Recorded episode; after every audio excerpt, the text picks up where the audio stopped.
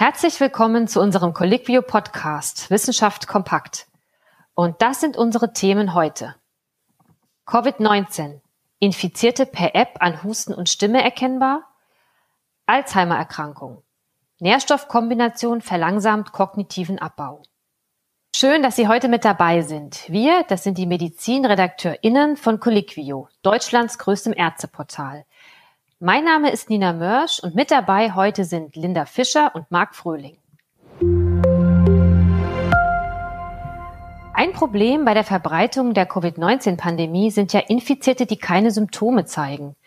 Damit man nicht unwissentlich weitere Leute ansteckt, wäre es ja von Vorteil, wenn man ohne aufwendige Tests schnell herausfinden könnte, ob man denn infiziert ist oder nicht. Hierzu gibt es nun tatsächlich einige neue Ansätze, wie dies ganz leicht funktionieren könnte. Ja, genau. Und einer davon kommt zum Beispiel aus den USA von Wissenschaftlern des MIT, dem Massachusetts Institute of Technology, die das über einen Hustentest erreichen wollen. Sie behaupten, dass der Husten von asymptomatischen Corona-Infizierten anders klingt als der Husten von Nicht-Infizierten. Wir haben hier im Beitrag auf ein Beispiel verlinkt, wo Sie die Aufnahmen vergleichen können. Dabei wird recht schnell klar, dass es dem menschlichen Ohr in der Regel nicht gelingt, hier einen Unterschied herauszuhören. Künstliche Intelligenz aber ist dazu sehr wohl in der Lage. Wie genau sind die Forscher denn auf ein solches Modell gekommen? Also eigentlich sollte mit dem Modell etwas ganz anderes untersucht werden. Und zwar, die Forscher wollten damit Alzheimer-Patienten anhand von Hustengeräuschen identifizieren. Sie kamen darauf, weil die Alzheimer-Krankheit durch neuromuskuläre Veränderungen auch die Stimmbänder beeinträchtigt.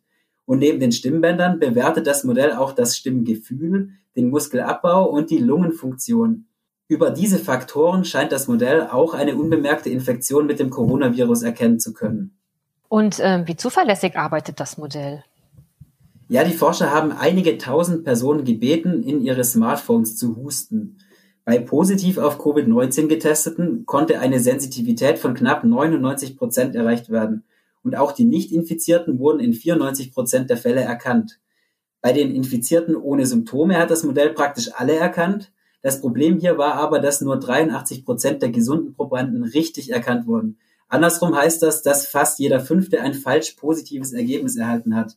Daher möchten die Forscher das Modell mit mehr Daten füttern, um es weiter zu trainieren.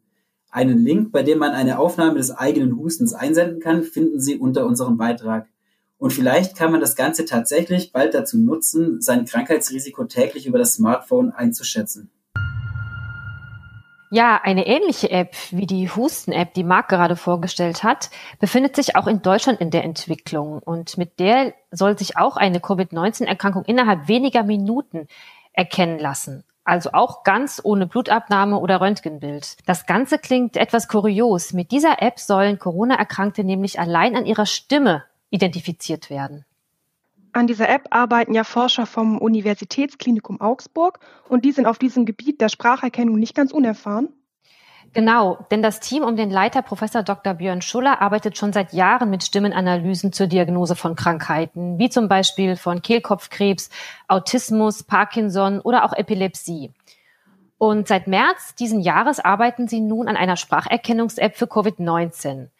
Zu Beginn wurden hierfür Daten aus Wuhan in China ausgewertet, also genau dort, wo die Pandemie ihren Ursprung hatte. Und insgesamt verarbeitete das Team zunächst jeweils 50 Stimmen von Covid-19-Patienten und von nicht infizierten Patienten, die dann als erste Lernbeispiele für den Computer dienten. Mittlerweile, seitdem es auch hier in Deutschland mehr Covid-19-Patienten gibt, werden die Stimmenproben gemeinsam mit Ärzten im Universitätsklinikum Augsburg aufgenommen. Und wie funktioniert die App genau? Dies erklären die Forscher folgendermaßen. Zunächst sprechen die Probanden einen Text mit vielen Vokalen in ein Handy ein. Und die Sprachmuster werden dann mit Stimmmustern von Personen mit und ohne Corona-Infektion mittels tiefer neuronaler Netze verglichen. Vereinfacht gesagt lernt der Computer, die Einflüsse einer Covid-19-Erkrankung auf die Stimme herauszuhören, wie zum Beispiel Kurzatmigkeit, Ermüdung und natürlich Husten oder ähnliches. Und die Trefferquote, ist sie ähnlich gut wie bei der App vom MIT? Nach den bisherigen Ergebnissen kann sie sich wohl auch sehen lassen, denn laut Schuller liegt diese bei über 80 Prozent. Aber natürlich müssen auch hier noch weitere Stimmen von Erkrankten und auch von gesunden Vergleichsdaten gesammelt werden, damit die App auf den Markt kommen kann. Weltweit leben 47 Millionen Menschen mit Alzheimer oder ähnlicher Demenz. Innerhalb der nächsten 20 Jahre soll sich diese Zahl verdoppeln. Heilbar ist Demenz bis heute nicht. Genau. Aber jetzt publizierten Forscher Daten zu einem Nährstoffgemisch, das womöglich den kognitiven Abbau im Frühstadium einer Alzheimer-Erkrankung verlangsamt. Die Wirksamkeit dieses Trinkjoghurts wurde in einer Langzeitstudie getestet und liefert nun vielversprechende Dreijahresdaten. Das Einschlusskriterium zur Teilnahme an der Studie war eine Alzheimer-Erkrankung im frühen Stadium. In der Studie wurden insgesamt über 300 Patienten rekrutiert. Sie wurden in zwei Gruppen eingeteilt. Die Verum-Gruppe, die das Nährstoffgemisch einmal täglich konsumierte, und die Placebo-Gruppe, die ein entsprechendes Placebo-Getränk in gleicher Weise einnahm. Und was darf ich mir genau unter diesem Trinkjoghurt vorstellen? Das Getränk ist eine Multinährstoffkombination. Sie enthält mehrfach ungesättigte Fettsäuren. Dazu kommt Uridinmonophosphat, das ist wichtig für die Neubildung von Gewebestrukturen, zum Beispiel im Nervensystem. Cholin, das spielt eine Rolle bei Vorgängen der Biosynthese.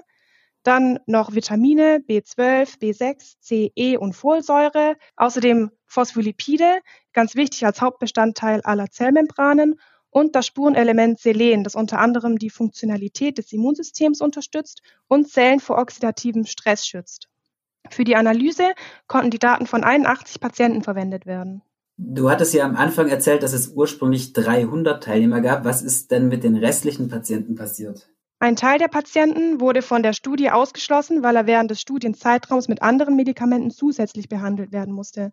Einige Patienten sind auch während der Studie verstorben und außerdem haben einige Probanden im Verlauf der Studie eine weitere Auswertung ihrer Daten untersagt.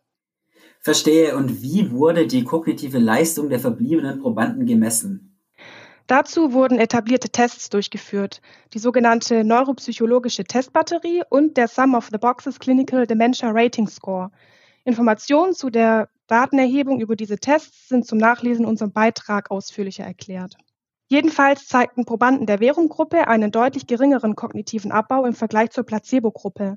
Außerdem ist die Erkrankung bei der Währunggruppe weniger stark vorangeschritten. Und darüber hinaus kam es dort im Vergleich zur Placebo-Gruppe zu einer signifikant geringeren Abnahme der Gedächtnisleistung.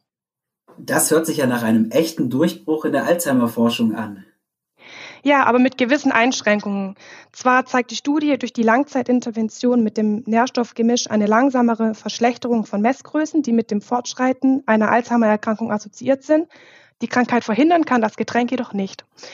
Laut Tobias Hartmann, dem Professor für Demenzprävention der Universität des Saarlandes und Leiter der Studie, gab es zwischen den Gruppen keinen Unterschied darin, wie häufig eine Demenz auftrat oder wie viel Zeit bis zur Diagnose verging. Das Fazit wäre also, das Getränk verringert lediglich die Symptome im Frühstadium, kann eine Alzheimer-Erkrankung aber nicht aufhalten.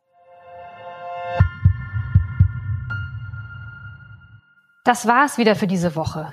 Die Quellen zu den hier vorgestellten Studien finden Sie wie immer unter diesem Beitrag. Wenn Sie uns nicht verpassen wollen, abonnieren Sie uns gerne auf iTunes, Spotify oder Deezer. Dieser Podcast wurde produziert von der Colliquio-Redaktion. Aufgezeichnet wurde am 18. November 2020. Redaktion Dr. Linda Fischer, Marc Fröhling und Dr. Nina Mörsch.